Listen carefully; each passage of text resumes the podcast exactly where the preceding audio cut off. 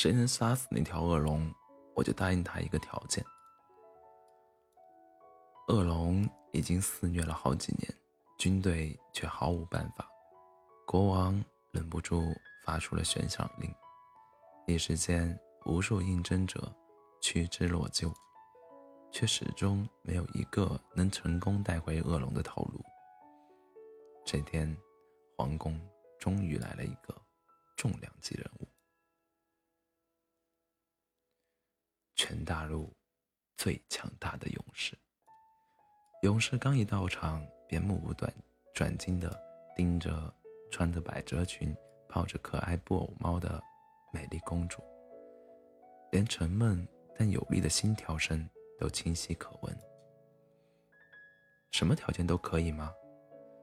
他的声音坚定，但却带着一丝热切。当然，前提是你能活着带回恶龙的头颅。国王说。站在国王旁边的公主脸上脸上发烫，心乱如麻。她感受到了那双深蓝眸子里投射过来的炽热目光。尽管勇士勇士很帅，可可是人家根本没做好嫁人的准备嘛。好的，等回来之后，我会向您讨一件东西。勇士微微颔首，离开了皇宫。夕阳下，他的身影显得高大而又沉默。没过多久，前方就传来了捷报：勇士与恶龙大战了三天三夜，终于将恶龙成功斩杀。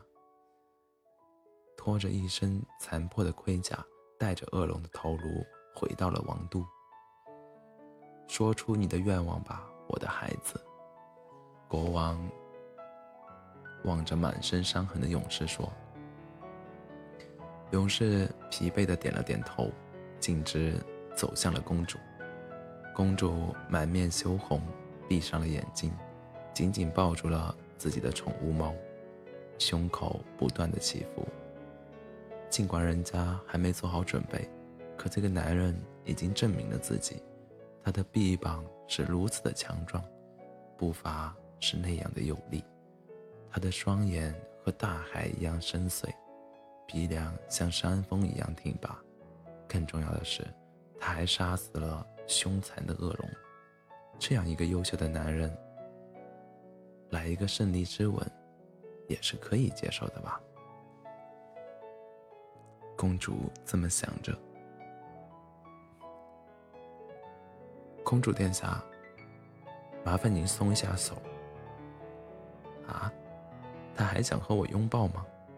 公主下意识地松开了手，放走了怀中的宠物猫。可预想中的拥抱与亲吻却并没有到来。等了一会儿，她疑惑地睁开眼，却发现勇士抱着猫坐在地上，又摸又蹭，脸上露出了久违的开怀的笑容。哈哈，我终于有了自己的布偶猫了。Mm-hmm.